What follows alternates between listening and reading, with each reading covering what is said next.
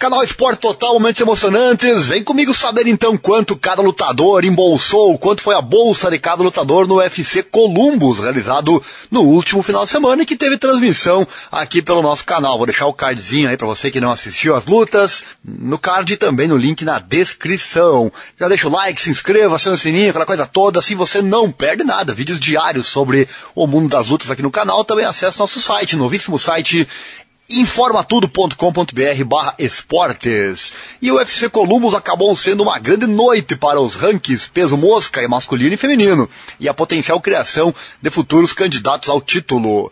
Curtis Blades manteve firmemente o seu lugar como um dos melhores pesos pesados do mundo, pedindo uma luta pelo título interino com o Cyril Gane.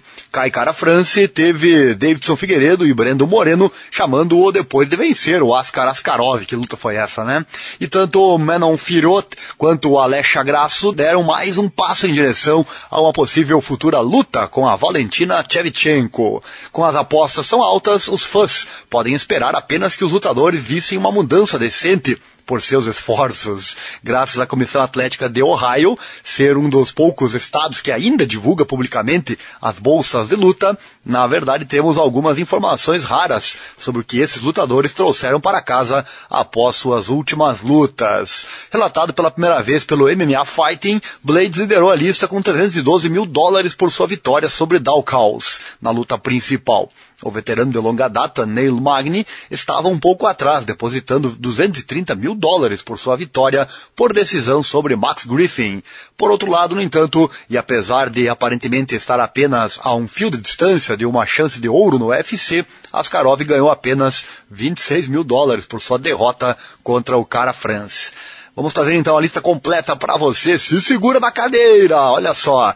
Curtis Blades então foi ó, o valor mais bem pago, 312 mil dólares. Você converte aí para real, é, quatro e pouco, né? 3, 6, 1 milhão e 200 mil reais. É um valorzinho, né? Chris Dawkins, 80 mil dólares. Alexa Grasso, 86 mil dólares. Johnny Wood, 70 mil dólares. Kai Cara France, 102 mil dólares. Askar Askarov, 26 mil dólares. Brian Barberena, 172 mil dólares. Também um bom cachê.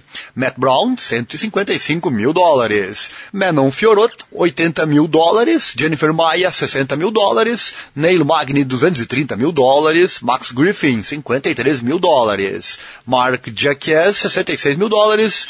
Vyacheslav Brochev, 12 mil dólares. Sarah McMahon, 88 mil dólares. Carol Rosa, 28 mil dólares. Chris Gutierrez, 122 mil dólares.